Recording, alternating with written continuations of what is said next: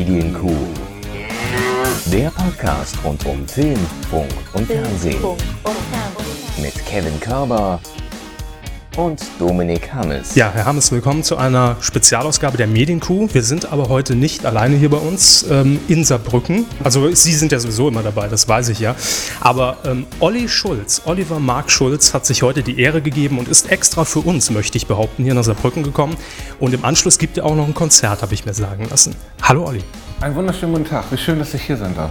Ja, danke, dass du die Zeit hast für uns. Da habe ich, in Saarbrücken habe ich keine Freunde. Ihr könnt sogar das Konzert noch euch angucken. Du hast jetzt zwei neue Freunde, ob du willst oder nicht. Genau, ich könnte auch die Gästeliste auf das Konzert angucken, weil ich habe in Saarbrücken vielleicht dreimal gespielt und ich glaube, jedes Mal, wenn der Veranstalter mich angesprochen hat, hat er gefragt, hast du Gäste? Und ich so, nö.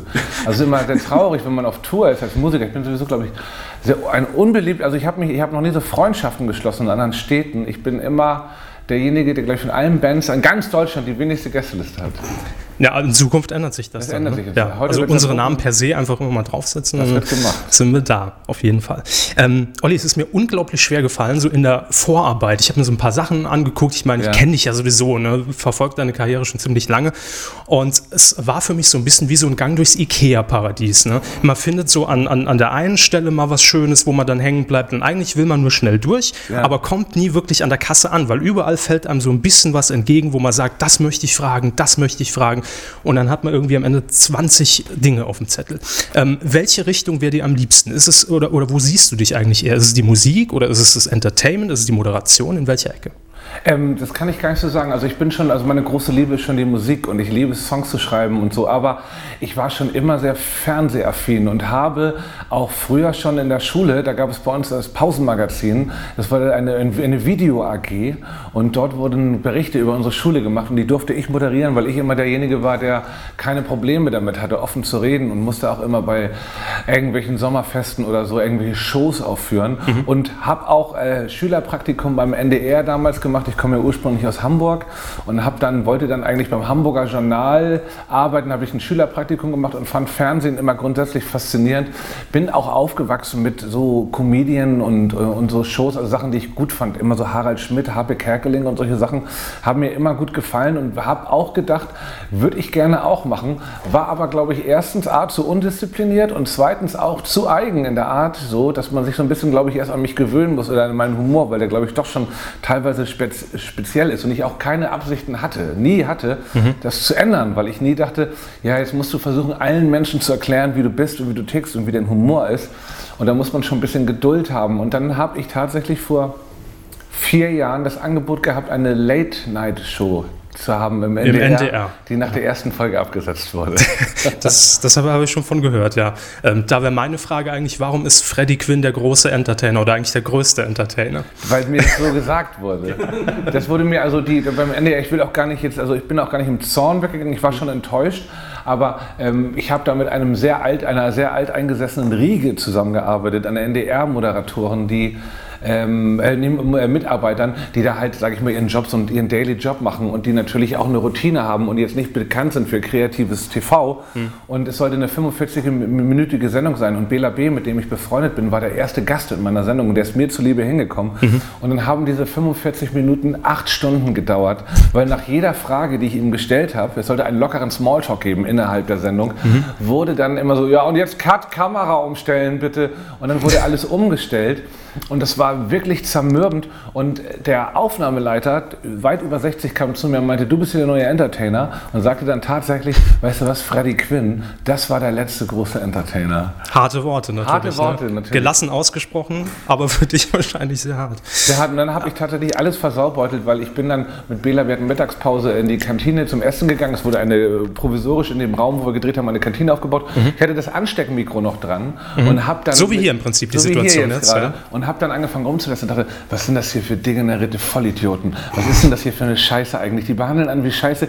Das ist meine erste Sendung. Ein bisschen mehr erwarte ich auch und habe auch gemeint, wo, wo ist denn hier der Programmchef? Warum sagt er nicht mal Hallo vom NDR, wenn ich eine neue Sendung habe? Mhm. Niemand hat sich bei mir gemeldet. Ich habe nur eine Person gehabt, eine Kontaktperson, die das entworfen hat Mhm. und habe vergessen, dass das Mikro die ganze Zeit an war. Und im Übungsraum haben sie alle, äh, nicht Übungsraum, im Ü-Wagen haben sie alles mitgehört. Und Stasi-Verhältnisse da. Ja, Stasi-Verhältnisse, also es war mein Fehler. Und dann kam äh, eine Mail nach der Ausstrahlung, ja, Sendung lief super, gute Einschaltquoten für eine erste Sendung, wir melden uns. Und dann kam wirklich nie wieder eine Nachricht. Eigentlich den Satz, den man eigentlich vor der ersten Sendung zu hören bekommt. Ne? Genau. Aber dann, dann weiß man wenigstens, es wird nichts, aber so hat man dann immer die Hoffnung, weil die Quoten waren gut. Ne? Also Die Quoten waren angeblich zufriedenstellend. Ja. Wurde mir so zugetragen. Ich habe selber gar keine Ahnung von Quoten, aber es wurde mir so gesagt. Ich fand es sehr schade, weil man hat mir da gar keine Chance gegeben, da irgendwas zu entwickeln und Mhm. Sonst was. Und ähm, Also war das jetzt aber so eher ein Format, was quasi schon komplett fertig in der Schublade lag und man hat nur gesagt, ja, den Olli, das den hat man für wir. mich entwickelt, das Format. Okay. So, ne? Das hat man für mich entwickelt. Es hieß so, Olli empfängt auf seine lockere Art zu Hause in seiner Bude Leute und redet lustig mit denen und dazwischen zeigen wir Einspieler. Also das typische Late-Night-Konzept, was es eigentlich überall so schon seit Jahrzehnten gibt jetzt so. Und die Einspieler, die ich auch mit einem Freund gemacht habe zusammen, wo der NDR gar nichts mit zu tun hatte, zum Beispiel in einem Schuhladen und äh, ähm, in einem Bus, einem Nightliner, in einem Bus, Tourbus mit, mit Selig, das war auch sehr lustig. Aber die Sendung an sich, das, das, der, der Look hat mir auch nicht gefallen. Und ich war auch nicht so, wie ich normalerweise bin, weil ich nicht das Gefühl hatte, ich kann mich jetzt frei entfalten, weil die halt mich äh, sofort immer unterbrochen haben und man überhaupt nicht mal so ein bisschen flowen konnte, wie man so Aber sagt. hat, hat der NDR, das frage ich mich jetzt so, in der Produktion keine zwei Kameras? Also für die Sendung zur Verfügung? Die hatten, wohl, die hatten sogar drei Kameras, aber trotzdem musste immer umgebaut werden. Ich habe es auch nicht ganz verstanden. Okay. Also es war so dermaßen zermürbend so. Und ähm, um mich dann noch das Schlimmste war, um mich dann, die wollten mich für den NDR bereit machen. Ich habe eine Homepage bekommen vom NDR und dann musste ich vorher auftreten bei einer Sendung, die von Karl Dall und Ruth Moschner moderiert wurde. aber was gibt's Schöneres? Ja, und zwar den Comedy Contest des NDRs oder so. Und da war ich als Musikgast und musste da auftreten. Und es war ein, ein, war ein Debakel. Also, weil ich habe dann noch angefangen, die Leute zu beschimpfen. Das haben sie aber alles drin gelassen. Ich weiß nicht, wo dieser Auftritt noch zu finden ist. Und dann habe ich da gesagt, ich könnte jetzt hier meinen Schwanz rausholen, das würde keinen interessieren. Weil die haben alle geredet, während ich, weil ich, ich war in der Umbaupause dran von dieser Sendung. Das einzig Nette war, dass ich Karl Dall kennengelernt habe, der mit einem riesigen äh, Rotweinschwenker sich da drei Dinger schon reingeknallt hatte vom Auftritt. Und dann meinte ich zu Herrn zu Herrn Dall, ja, das ist aber auch jetzt schon ihr dritter Wein vom Auftritt. Und dann meinte Mal darauf hinweisen. ja, und dann hat er gesagt, das Publikum, hast du das Publikum gesehen, das muss man sich schön saufen. Jetzt klingelt mein Handy gerade, das werde ich mal kurz ausmachen. Kein Thema. Annika, ich bin gerade mitten in einem Interview. Kannst du versuchen, durch den Seiteneingang in die Garage zu kommen? War unsere Methode. Alles klar. Oder ähm, eine halbe Stunde warten. Bis gleich. Tschüss. So, jetzt machen wir das Handy mal aus. Naja, und dann äh, war das sehr nett, Herrn Dahl kennenzulernen. Du bist jetzt bei Neo Paradise im Moment so ne, Ja, ab und ja, zu ja, mal zugegen als, als Herr Schulzkowski. Erinnern wir uns da gerne äh, an diverse Auftritte oder in deiner, in deiner Kolumne, in deiner erotischen. Ähm, ist das so das, was, was du schon sagst, das macht mir auch Spaß oder würdest du auch sagen, ich würde mir da auch gerne ein eigenes Format wünschen? Und wenn ja, wie müsste das aussehen? Es gibt momentan einige Angebote so und ähm, ich bin noch so unsicher. Einerseits macht es mir auch sehr viel Spaß, so der Sidekick zu sein, beziehungsweise derjenige, der ab und zu auftaucht und ich weiß nicht, wie gut es ist, wenn ich den, der ganze Fokus auf mich gelegt ist. So. Grundsätzlich hätte ich da Lust zu, ich würde aber keine so eine ähnliche Show wie Neo Paradise machen wollen, sondern ich habe auch schon Lust, dann eine Sendung zu machen, die äh, mir ein, eine, ein, ein, also ich mag auch sowas, also ich bin halt auch großer Fan von Larry David und so Your Enthusiasm und sowas oder, oder Ricky Gervais oder ähm, äh, Louis C.K. und ähm, habe, glaube ich, auch genug Ideen und so dafür. Das muss man aber erstmal umsetzen können. Natürlich könnte ich momentan einiges machen, weil ich ja, ganz gute positive Resonanzen bekommen habe und auch mit einigen Leuten mich unterhalten habe, die mir Angebote machen. Aber eigentlich will ich nur eine geile Sache machen, über die man in zehn Jahren noch redet, um mal ganz kurz mein Ego äh, äh, zum Vorschein zu bringen. Also ich finde das schon gut, wenn man, ähm, wenn man was macht, was wirklich dann klassisch ist und wo ich selber mitentscheiden kann und wo man weiß, das ist eine zeitlose, gute Geschichte. Das würde ich sehr, sehr gerne machen, ja. Ob das stattfinden wird, weiß ich nicht. Momentan bin ich sehr gerne bei, bei, bei Neo Paradise dabei, ja. Wie kamst du eigentlich dazu, zu der Durch Zusammenarbeit? Klaas kam das. Klaas ist ein Freund von mir, den ich schon seit sechs, sieben Jahren kenne und der immer mal wieder in meinem Leben aufgetaucht ist. Wir waren jetzt nie so, dass wir uns jetzt monatlich gesehen haben oder sonst was, aber der war öfters mal bei Konzerten oder Veranstaltungen von mir und wir haben auch zusammen 2006, da hat er mich anmoderiert, da habe ich bei der äh, Playsta neuen Playstation irgendwo gespielt für Geld in Wien und er hat mich anmoderiert und wir haben gleich einen fantastischen Abend gehabt. Und dann ist Klaas nach Kreuzberg gezogen, da wo ich wohne, eine Straße entfernt von mir und wir sind abends trinken gegangen und dann meinte ich aus Gag, ihr braucht noch einen Erotikfachmann. Und das war einfach nur eine dumme, ich rede abends, ich habe tausend Ideen und Sachen und die meisten sind einfach nur Quatsch, der mir sofort einfällt und die ich aus dem Affekt raushaue. Am nächsten Tag kriege ich einen Anruf von Klaas, ja, ich würde dir gerne mal die Crew vorstellen, die würden jetzt anfangen mit der Erotikkolumne mit dir. Und dann dachte ich, ach du Scheiße. Und dann bin ich dahin und ähm, habe diese Kolumnen, die ich dann so einfach sind so alte, schmierige Gedichte, die teilweise auch 15 Jahre alt sind oder so, okay. habe ich die dann einfach da in dieser Schlachterei vorgelesen. Und das, ich dachte auch, das wäre es gewesen. Und dann kam aber das eine zum anderen. Und äh, der Thomas Schmidt, der Chefredakteur von Neo Paradise, hat dann irgendwann Tja, äh, mich einbezogen in verschiedene Einspieler. Ich glaube, Bunga Bunga war der erste Einspieler dieses. Mhm. Und das war gleich eine, Bunga Bunga Party, eine, eine, ein sehr, sehr starker Einspieler. Absolut. Und dann kam auch schon, glaube ich, Schulzkowski, wenn ich das richtig in Erinnerung habe. Naja, und dann habe ich auch die Leute ziemlich lieb gewonnen, die da arbeiten, weil die natürlich im Gegensatz zum NDR einen ganz anderen, also erstens sind die viel jünger, ich bin schon der Älteste da, also mhm. mit 38 bin ich, glaube ich, der deutlich der Älteste, aber ähm, ich mag den, den, den, so wie die da arbeiten und wie die das alle sehen und auch alle so ein bisschen lockerer mhm. und äh, kreativer sind, als es in, glaube ich, so großen Sendern der Fall ist. Ähm, Gibt es da für dich irgendeine Grenze? Also ich meine, gerade wenn wir jetzt bei, bei Schulzkowski bleiben, mhm. am roten Teppich, das ist ja schon so eine Nummer, da braucht man Eier, sagen wir es ganz ehrlich. Ja, ja. ja, ja. Und ähm, gibt es da irgendwie so für dich eine Grenze? Also auch wenn jetzt zu, zum Beispiel Klaas zu dir sagen würde, hier geht zur Messehostess und greift dir an die Moppelklampen, würdest du das machen? Oder ähm, ist, da, ist das so eine Sache, wo du vielleicht eher denkst, hm, wie, ich, wie wird das im Nachhinein gesehen? Ich bin relativ schmerzlos und ich habe auch kein Problem damit, weil ich auch schon immer irgendwie Sachen gemacht habe, womit ich angeeckt bin. Das ist auch bei meiner Bühnenshow so dass ich gerne mal einen derben Spruch bringe und danach auf einmal ein trauriges Lied singe. Mhm. Für mich gehört das irgendwie dazu. Das ist auch irgendwie für mich äh, so eine Art, wie ich Sachen verarbeite. Auch tragische Sachen versuche ich teilweise mit Humor zu sehen oder anders. Und das ist irgendwie ähm, schon ein Teil meiner, meinen das klingt gleich albernes Teil meines Spirits, aber ich finde, das ist, äh, das sollte man machen. Ich weiß nicht, also ich glaube, ich wäre ja nicht an die Moppelklampen gegangen und ähm, das war auch alles ganz unglücklich leider, äh, dass das da äh, dieser Einspieler lief und da so ein Shitstorm entstanden ist. Ich selber prophezeie mir selber einen großen Shitstorm irgendwann, ohne dass ich das geil finde oder das glorifizieren will. Aber ich glaube, dass man auch aufpassen muss, dass ich nämlich jetzt auf einem Gebiet bewege, die Leute, die meine Musik hören und meine Bühnenshow kennen, die wissen, was ich da mache und kommen dahin oder sie kommen einmal und kommen nie wieder. So. Aber Leute, die Fernsehen gucken, da bist du auf, hast du eine ganz andere Zielgruppe und da gibt es so Leute, die überhaupt nicht mit einem umgehen können oder, oder die das überhaupt noch nicht einschätzen. So, ich habe auch kein Problem, mal mit einem einen homoerotischen Gag zu machen oder mich so darzustellen und dann gibt es Leute, also weil ich, ähm, das finde ich auch nicht schlimm und so, ich finde, man sollte alles Mögliche an Gags machen. Wenn's, wenn ein guter Gag rauskommt, bin ich mir nicht zu schade, das Risiko einzugehen. So. Aber ähm, es gibt Leute, die verstehen das dann nicht und denken dann, ja, das ist ein perverser, einer hat mir geschrieben neulich auf Facebook, du bist ein perverser Schwuler oder so. ich meine, erstens wäre es kein Problem, wenn ich schwul wäre, was ich nicht bin, aber ich habe auch kein Problem damit, da so einen Gag drüber zu machen oder so. Und ich finde, man sollte auch Größe haben, über gewisse Sachen zu lachen oder so Hemmschwellen zu gehen können viele nicht mit umgehen. Ich weiß nicht, wie weit ich da gehen kann und ich weiß nicht, wenn das mal eine, eine öffentlichere noch, also Neo Paradise ist halt eine Sendung, die eine ziemlich überschaubare Zuschauergruppe hat. So. Ich weiß nicht, wie das wäre, wenn ich solche Sachen bei Stefan Raab in der Sendung machen würde oder ähnliches. Da würden die mich wahrscheinlich nach zwei Sendungen rausschmeißen oder sagen, der Typ ist zu derbe. Keine Ahnung, weiß ich nicht. Ja, da lacht jetzt aber auch keiner im Moment. Also von daher.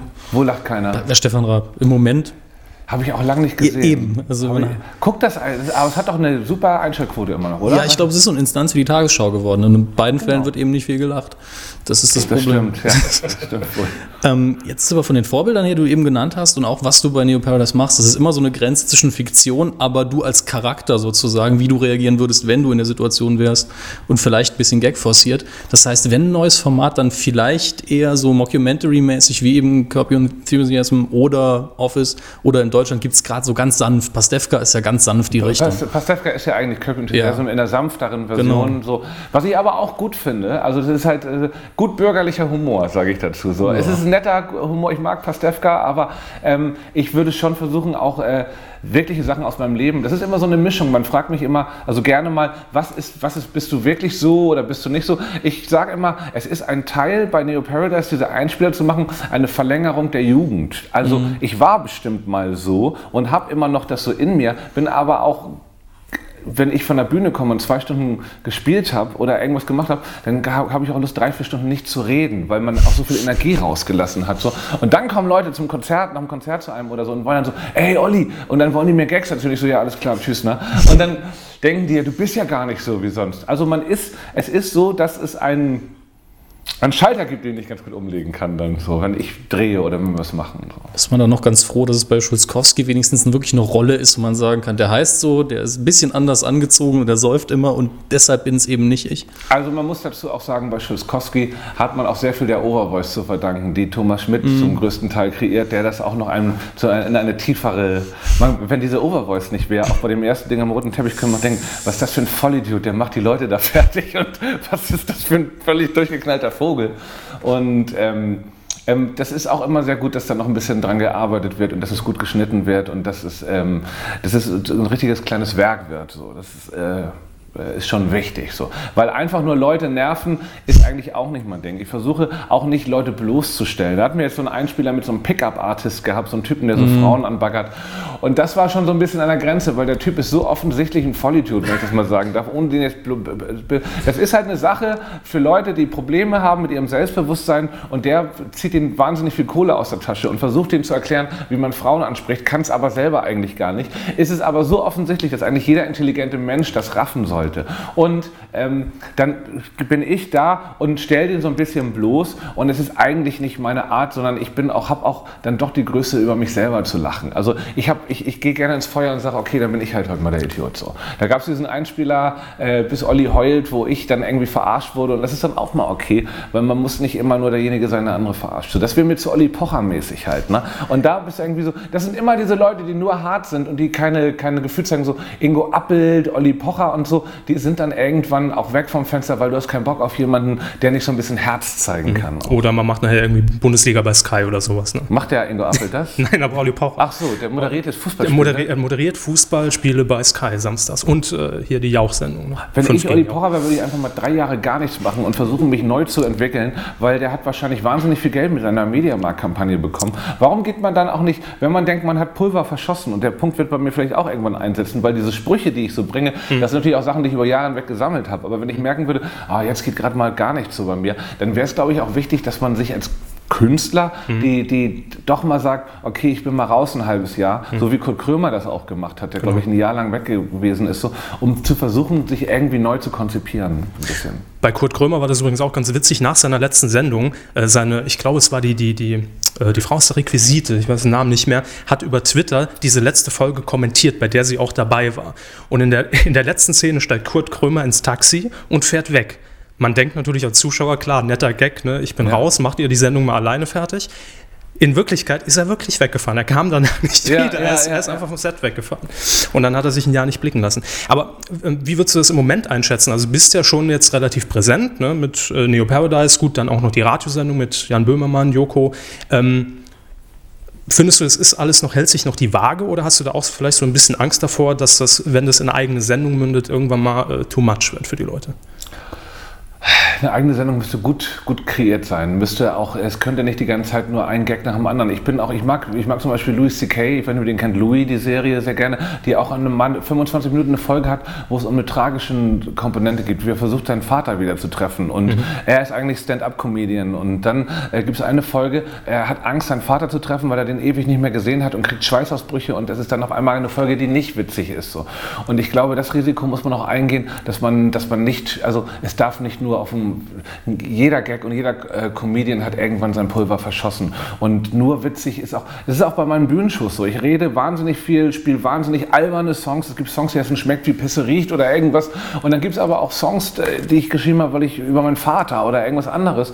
Und das ist auch so, wie ich ungefähr eine Sendung gerne kre kreieren würde. Mhm.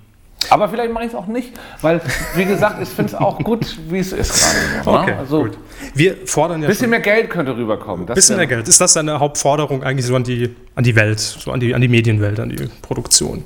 Also An Herrn Schmidt. Also ich finde, dass einige weniger kriegen sollten und ich dafür ein bisschen mehr. Der das Kuchen wär- muss gerechter Der, aufgeteilt Gre- werden. der, das, das wäre toll, wenn der Kuchen ein bisschen gerechter aufgeteilt Sehen wir es ja auch schon lange, ne? Ja, oder? Das, das sehen wir im Prinzip ähnlich. Und wir fordern ja auch schon sehr lange bei uns im Podcast einfach für jedes Format einen Olli Schulz. Also nicht so im Übermaß, dass man sagt, äh, mehrere Sendungen, sondern überall mal so platziert. Das ist immer sehr angenehm, wenn du irgendwie bei Lanz hockst oder bei Roach und Böhmermann hockst. Es, ist, es bereichert die Sendung einfach immer, ohne dass man von dir genervt ist. Und ich glaube, das ist, ist, ist im Moment so das Geheimnis, was ich sehr gut finde an dir. Ja, ich muss trotzdem auch aufpassen. Ich war jetzt, glaube ich, zweimal dieses Jahr bei Lanz. Ich war, ich war bei N3 Talkshow, Stermann Grissemann letzte Woche gerade. Ich war überall und ähm, man will ja auch nicht so ein Talkshow-Clown werden. Dann immer, ach komm mal, Olli Schulz noch mal rein. Aber die Frage muss ich einfach stellen. ZDF-Fernsehgarten. Ja oder nein? Einfach nur, weil es so debil ist manchmal. Es ist debil. Ich, ich glaube, die würden. Also ich bin bei, ich war beim Sat 1 Frühstücksfernsehen, da haben sie mich rausgekattet. Also da haben, die, da haben die dann irgendwann gesagt, du musst nicht mehr nach unten kommen. Das ist immer so teilweise, dann wird ein Einspieler gezeigt und da war ich zu derbe und da habe ich auch SMS getippt während in der Sendung und da waren die so sauer und das ist auch völlig humorlos. Ich glaube, ich habe in manchen Formaten einfach nichts zu suchen. Aber das Frühstücksfernsehen versteht dann auch, glaube ich, den Humor einfach nicht, oder? also die dann lieber noch ein Servicebeitrag über Fußpilz oder sowas. Äh, Ich, läuft um, besser. um, um das ganze Ding zu crashen, wäre das vielleicht Ja, witzig.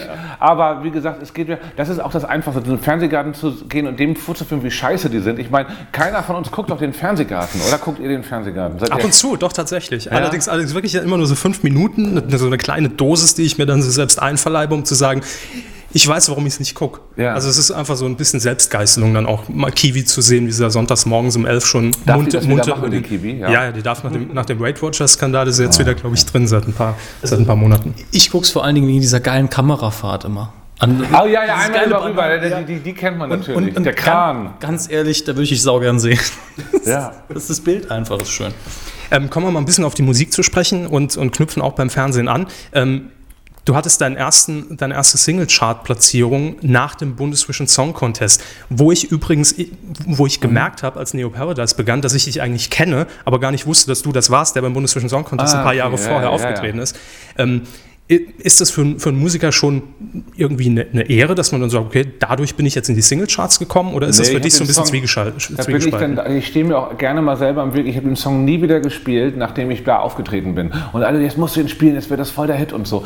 Und dann habe ich ja, es war ja so ein Ballermann-Verarschungssong. Aber ich dachte dann irgendwie, ich möchte jetzt auch nicht limitiert werden auf diesen Song. Der ist auch schon wieder ganz gut in Vergessenheit geraten. Wir nennen ihn noch gar nicht. Ne? Mach den Bibu, kann man ruhig so so, sagen. Achso, ja. ja, es ist kein Problem. Aber es ist auch schon wieder in Vergessenheit geraten. Und ähm, mein Gott, äh, das Schlimme war, ich komme ursprünglich aus so einer Indie-Rock-Szene in Hamburg. Das war so, also und, und da wird sofort, sofort immer zwischen geil und scheiße. Da gibt es eigentlich nichts anderes. Entweder, also Musik-Nazis vom Allerfeinsten, aus der Szene komme ich so, die dann sofort sagen, ja, jetzt ist er scheiße, jetzt ist er nicht mehr der Alte. Dabei war das genauso ein Quatschsong wie auf den beiden Platten, die ich davor oder drei Platten davor. Da waren auch immer Quatschsongs drauf und so. Aber sobald man dann da ist, dann ist man Kommerz und ist nicht mehr cool. Und dann melden sich auch die Leute und sagen, ja, du hast dich verraten und verkauft. Und ähm, ich, was ich eigentlich nicht mag, ist mich mit sowas kon konfrontieren. Ich habe zwar eine Facebook-Seite, wo ich auch teilweise denke, Alter, was schreiben da für Leute? Die können doch nicht meine Musik hören oder meine Sachen, obwohl auch natürlich der größte Teil sehr nett ist so.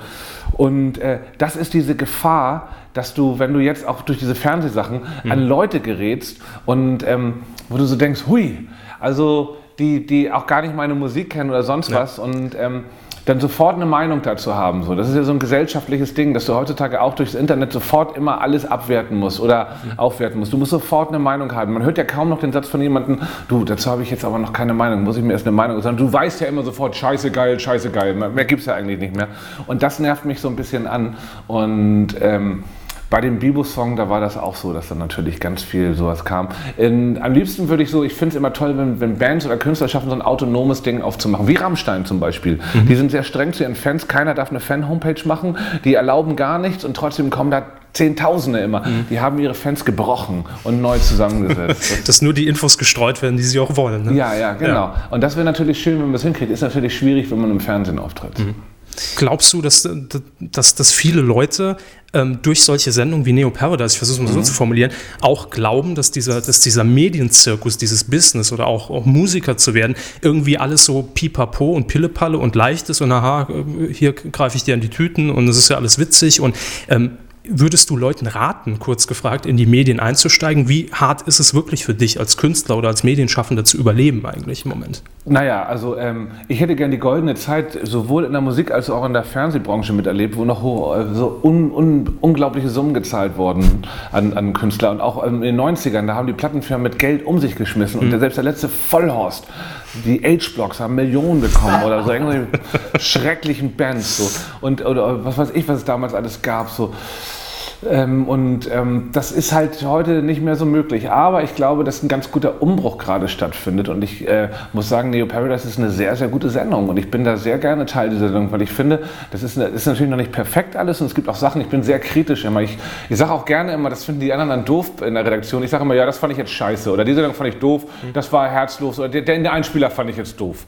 Und so, ne? Weil ich bin, ich, ich will, ich habe schon so den Anspruch, dass, also ich, ich, bin- das klingt arrogant zwar, aber ich von mir behaupte, dass ich einen verdammt guten Humor habe, eine verdammt gute Trefferquote mit meinem Humor habe. Und ich finde manche Sachen nicht witzig und es ist sehr schwer, mich zum Lachen zu bringen. So, also, also klingt albern jetzt das sozusagen, aber ich weiß schon, was, was ich will und was, was, was, was lustig, was ich lustig finde und ich glaube, das ist, haben eine ganz gute Trefferquote, wie gesagt. Aber ähm, vielleicht bricht ja jetzt ganz viel weg. Viele sterben ja auch weg. Jürgen von der Lippe, wie alt der ist, hast du neulich im Fernsehen gesehen und so. Die, sind, die machen ja nicht mehr lange. Also jetzt. toi toi toi, ne, dass er den Jahresrückblicken Sat 1 darüber steht. Ja, ja, das soll er auch, aber nicht, die soll jetzt auch nicht weg, das ist auch gar nicht so böse gemeint, aber ich meine damit so, also viele, vieles läuft aus, sagen wir mal so jetzt, und das ist auch ganz gut.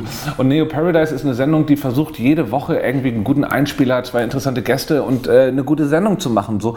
Und ähm, das sehr- wirkt alles so locker und einfach, manchmal ist es aber auch nicht so locker und einfach. Es ist natürlich, du musst so ein bisschen natürlich ein, Talent dafür haben und wenn du das nicht hast und denkst, du willst unbedingt das Fernsehen, das ist ja das gleiche Ding mit den Castingshows seit zehn Jahren, dass da zum größten Teil Leute sind, die eigentlich gar nicht ins Fernsehen gehören. So, ne? Und das macht ja das, das ist ja das Faszinosum an dem Ganzen, dass da Leute sind, die eigentlich nicht ins Fernsehen gehören, sage ich mal. Ich weiß noch genau, als ich mein Schülerpraktikum 1990 gemacht habe beim NDR, da war das noch richtig, richtig schwer, zum Fernsehen zu kommen. Da war nur, also zum Fer alle wollten zum Fernsehen, aber nur die guten Leute kamen. Da kamen natürlich Das auch war der wenige, Punkt, ja. wenige, wenige Sender und so. Und heutzutage sind ja so, entweder haben die Guten aufgegeben und gehen lieber in die Wirtschaft oder so, keine Ahnung.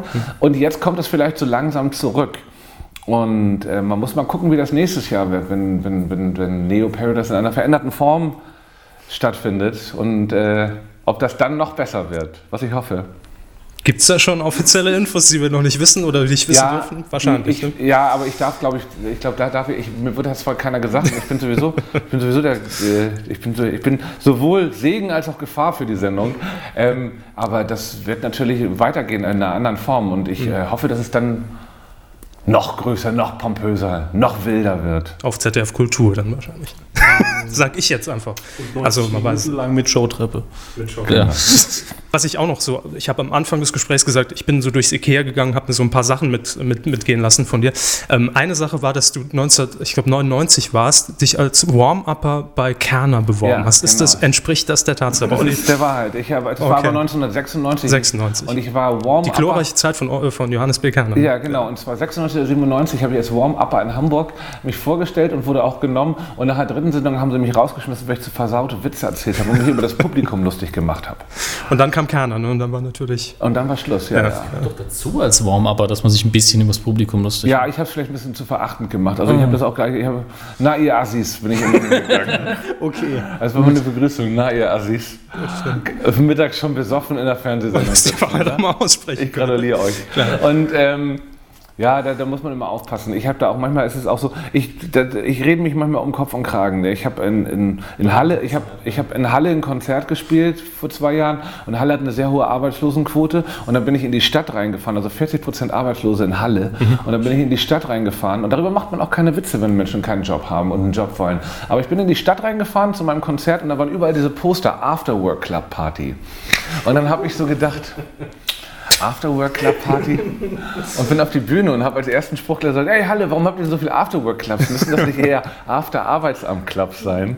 Und das fand dann natürlich auch keiner wirklich richtig witzig und so muss man auch, manchmal ist man auch mit, manche Witze sollte man für sich selber, sollte man sich selber erzählen. Oder twittern dann oder, Oder irgendwie sowas. Ne? Genau, ja. Wobei das, genau das ist ja eigentlich der Witz, den man dann in so einem äh, nicht ganz realistischen Format unterbringen kann. Dass man einfach filmt, wie man durch die Stadt fährt und sagt, guck mal, haben wir hier nicht irgendwie sau viele Arbeitslose, macht überhaupt keinen Sinn, dass man den Gag so beobachtend nebenbei fallen lässt und dann tut es auch keinem richtig weh. Absolut. Und ich finde auch, dass man, also das ist meine Philosophie auch über sein, also ich so, so, egal was es ist, aber über die meisten, man muss versuchen doch irgendwie was auch im Leben mit Humor zu nehmen. Also ich habe so tragischen Liebeskummer schon gehabt und habe dann trotzdem versucht, einen lustigen Song darüber auch zu machen. Oder irgendwo, nicht alles. Es gibt Sachen, die sind so traurig, da kannst du keinen Humor benutzen. Aber man muss doch irgendwie versuchen, sein Leben trotz alledem, trotz den Tiefschlägen, die man so hat, versuchen irgendwie auf eine gute Bahn oder mit eine gute Sichtweise drauf zu kriegen oder eine positive. So. Ähm, weil wir haben jetzt noch so ein paar Fragen bei uns aus diesem Internet rausgekramt, weil wir einfach mal unsere Hörer auch gefragt haben, wenn sie schon die Gelegenheit haben, dich was zu fragen, dann sollen sie das doch bitte nutzen. Kliboris R. hat geschrieben. Das ist Wie heißt der? Kliboris. Kliboris. Die Klibo der Kliboris R. Ja, richtig. Seinen Nachnamen habe ich freundlicherweise weggekürzt. Warum gibt es Menschen, die ihn nicht kennen und was möchte er in Zukunft dagegen unternehmen? Leute, die mich nicht kennen, ach, ich, das, ach, das kriege ich. Am schlimmsten sind Leute, wenn man irgendwo auf einer Party ist und dann kommt irgendjemand zu und meint, du machst Musik, ne? Und du bist auch im Fernsehen. Ey, du, ich kenne dich gar nicht. Du, ich kenne dich gar nicht, ne? Und ich so, ja, macht nichts, kennst mich halt nicht, ne? Nee, du. Und dann nochmal so, komm, du, weißt du, ey, und dann erzählen sie immer noch am besten. Das sind die größten Idioten, die mir dann erzählen, du, wir haben gar kein, ich habe schon seit zwei Jahren keinen Fernseher mehr. Das ja. gilt dann irgendwie als tolles Statussymbol, wenn Leute erzählen, du, im Fernsehen läuft ja sowieso nur Schrott. Ich habe schon seit Jahren keinen Fernseher mehr. Und dann denke ich immer, du Idiot, wieso hast du keinen Fernseher mehr? Fernsehen gucken ist voll geil. Warum nicht? Und dann so, läuft doch nur Schrott. Und dann sag ich, ähm, das stimmt gar nicht. Es gibt verdammt gute Sendungen, es gibt verdammt gute Sender, die sich Mühe geben. Also was ist verdammt viele nicht, aber es gibt diese Sachen. Ja. Und dann bist du halt zu doof, deinen Fernseher zu bedienen. Wirklich, wenn mir jemand sagt, äh, ja, ich habe keinen Fernseher mehr, weil es gibt nur Schrott, dann sage ich, du bist ein Idiot. Das stimmt nämlich nicht. Also Darauf basiert auch seit drei Jahren unser Konzept. Herr Hammes äh, verweigert Fernsehen und ich versuche ihm. Ja, gut, in, inzwischen nicht mehr. Aber ich oh, versuche ihm immer. Wunder aufgebohrt gerade. nee, es ist einfach so, dass ich on demand alles gucke, mhm. weil ich das, das Fernsehen nicht, auch gar nicht mehr bedienen kann. Das stimmt wirklich fast, weil ich die Geduld nicht mehr habe für die Werbung und alles und meinen Tag lieber locker einteile. Wobei es einmal Rhythmus gibt, wenn man normal Fernsehen guckt. Und ich gucke inzwischen in den letzten Jahren immer mehr Fernsehen, aber eben immer nur nachgucken on demand, weil ja, kein Ich habe auch, kein, hab auch keinen Fernseher, aber ich habe Satu, da gibt es ja die ganzen Programme ja, drauf, diese genau. App. Mhm. Und ähm, ich, oder ich gucke im Hotel immer, das klingt jetzt auch albern, so kulturell, aber ich gucke immer gerne Dreisat abends, da laufen immer gute Sachen. Klingt zwar albern, aber es ja. laufen immer gute Sachen so. Und, und ähm, kann man gut gucken das ist eigentlich genau das, was wir auch feststellen über die Jahre, dass sich das Fernsehen tatsächlich in den Nischen super weiterentwickelt hat, ja. finden wir. Also wenn wir vor drei Jahren mhm. wirklich auf die Landschaft gucken, gut, da hätte niemand gesagt, Gottschalk sitzt mal beim Supertalent oder, oder, oder Lanz macht Wetten das. Das sind also dann, dann, dann die Schandflecken irgendwo am Rande. Aber ähm, es gibt auch gute Sachen, absolut. absolut. Immer um mehr. auf die Frage zurückzukommen, ja. also ich bin, ähm, ich habe ich hab nicht so eine Allmachtsfantasien, dass ich will, dass alle Leute mich kennen. Ich bin auch ganz froh darüber, dass es noch nicht so ist. Manchmal nervt es mich auch. Ich bin gerne, ich bin gerne äh, eine anonyme Person in, in der Masse. Das ist wirklich wahr. Und das mhm. ist auch nicht jetzt keine Koketterie. Ich, bin, ich, hab, ich liebe es, Aufmerksamkeit zu kriegen, wenn ich auf der Bühne bin. Ich freue mich auch über Resonanz für die Einspieler. Aber ich möchte nicht, also manchmal schreiben mir Leute bei Facebook, hab dich heute in der U-Bahn gesehen mit deiner Tochter. Und dann denke ich so, nervt mich, will ich gar nicht wissen. Ich möchte nicht, dass Leute sowas, das, das, das ist, also äh, man muss, also ich, ich finde, dass ich sehr viel von meinem Privatleben oder von mir schon preisgebe mhm. und ich finde es einfach, äh, man muss nicht noch mehr versuchen, äh, in die Öffentlichkeit zu stehen. Solange sie dann nicht das Fotohandy rausnehmen, ist ja, ist ja noch Ich wurde auch schon mit meiner Tochter im, im, im Garten äh, im, im, letzten Sommer, da ist so ein Spielplatz in Berlin und daneben ist so ein, so ein, so ein äh, Biergarten, dann saß ich mit der Pommes und auf einmal sehe ich so zwei Mädchen, die eine hält die ganze Zeit die Kamera auf mich. Ich meine, ich kann die Kamera mal ausmachen. Da bin ich ein bisschen empfindlich, was das angeht. Dann ist man aber direkt der arrogante Fernsehfuzzi auf Facebook. Ne? Das, Wichser, genau. Klar. Ähm, Susi H. hat noch eine, wie ich finde, sehr fiese Frage, aber vielleicht ist sie gar nicht so gemeint. Gibt es Hinweise, dass seine Radio 1-Sendung auch wegen ihm gehört wird oder nur wegen Joko und Böhmermann? Äh gibt es wahrscheinlich keine offizielle Statistik keine, zu. Ne? Aber ich weiß, dass sehr viele Radio 1-Hörer die Sendung hassen, die wir machen, weil ich sehr schräg bin. Das kann ich mir darum vorstellen. Ja. Also da gibt es so viele Leute, die, also Radio 1, das ist noch schlimmer als Fernsehzuschauer sind Radiohörer. Also die dann so, wir wollen wieder Stermann und Grissemann, die haben das vorgemacht. Ja. Wir wollen die wieder zurück. Wir wollen wieder so, dass es so wie früher ist. Wir wollen den Kaiser wieder haben und so. und ähm, das, ich weiß auch nicht, wie lange das gut geht, wie lange das noch läuft. Ich mache das gerne. Ist auch ein netter Nebenjob, den ich, den ich versuche gut zu machen. Ich arbeite wahnsinnig gerne mit Jan Böhmermann und, und Joko zusammen. Das sind beides Typen, die meinen Humor verstehen und beides total unterschiedliche Menschen sind. So.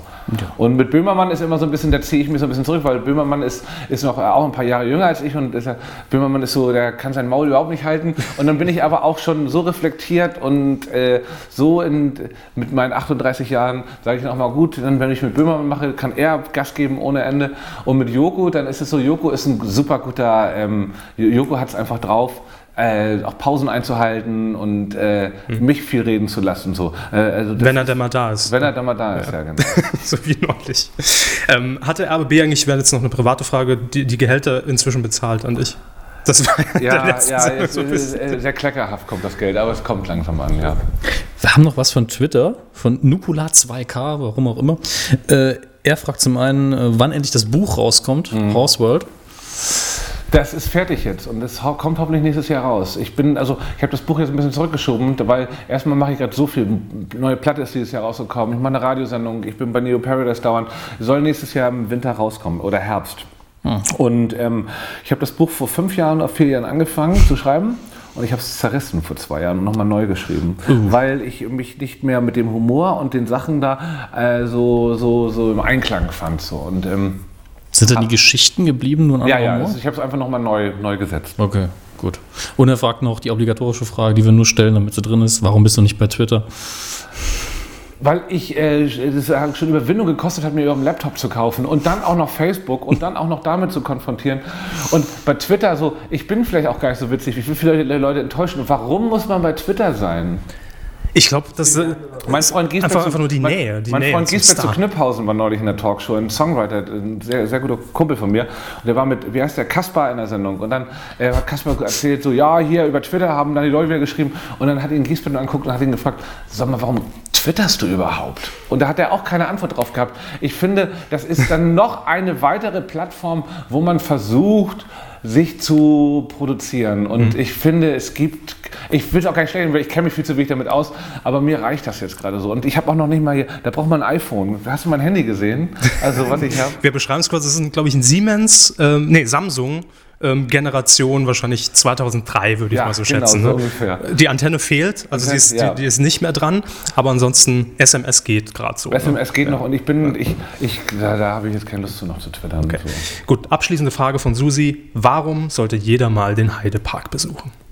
Warum jeder? Weil es äh, der, der Kolossum, der Kolossus oder so, ist voll geil. Also diese Achterbahn, also ich, ich, bin, ich bin Speedfreak, ne? also ich mag Geschwindigkeit, ich mag's und ähm, diese die Sachen sind super da, diese, ähm, oh, das ist einfach witzig, das ist auch ein Teil der Kindheit, haben wir mit der Schule gemacht, Klassenreise und so, Heidelpark ist gut. Muss jeder mal hin. Das waren alle Fragen, die ihr bekommen habt von euren Zuhörern. Nee, wir haben schon viele raussortiert, das waren dann so Sachen, wie bist du auf deinen Namen gekommen oder sowas, ne? Ah, okay. die, die, üblich, die üblichen Sachen, die man halt so, so Kerner-esk mal in die Runde wirft, hier, warum hat er nicht Wetten, das übernommen?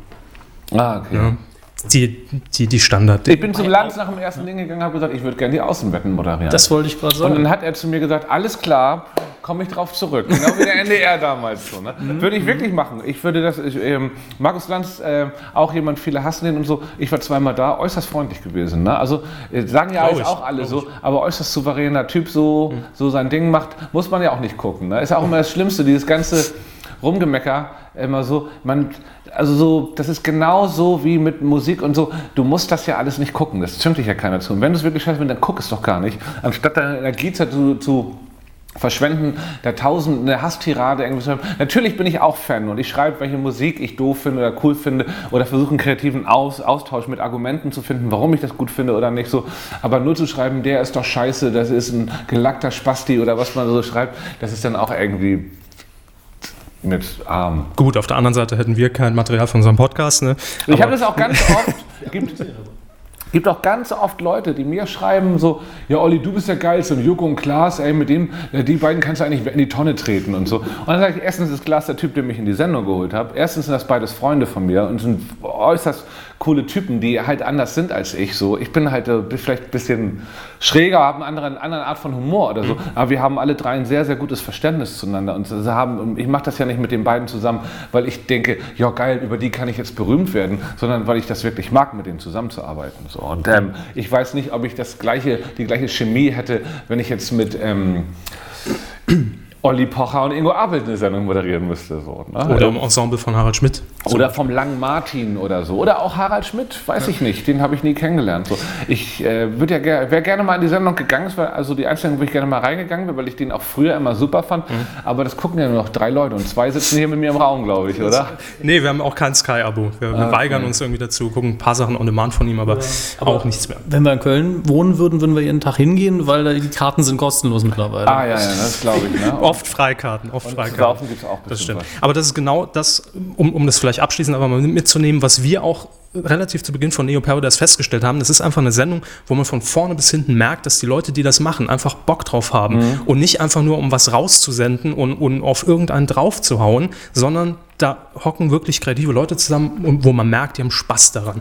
Ja, und, nicht, ja auch- und, die- und nicht nur sagen, wir machen was mit Medien. Es ist eine gesunde Mischung. Ne? Manchmal haut man auch mal drauf, dann stellt man sich selber auch wieder bloß, solange das, äh, so, ich sag mal, das Gleichgewicht so bleibt, ne? zwischen äh, über sich selber lachen und über andere Sachen lachen, solange ist es gut. Ne? Und das muss man immer aufpassen, dass man nicht größenwahnsinnig wird und dass man, wenn der Erfolg vielleicht, ich hoffe, dass die Sendung noch erfolgreicher wird, weil ich finde, sie hat das Potenzial dazu, dass man dann trotzdem weiter so, um jetzt mal kurz bodenständig zu bleiben, weiter das Ohr am Volk hat.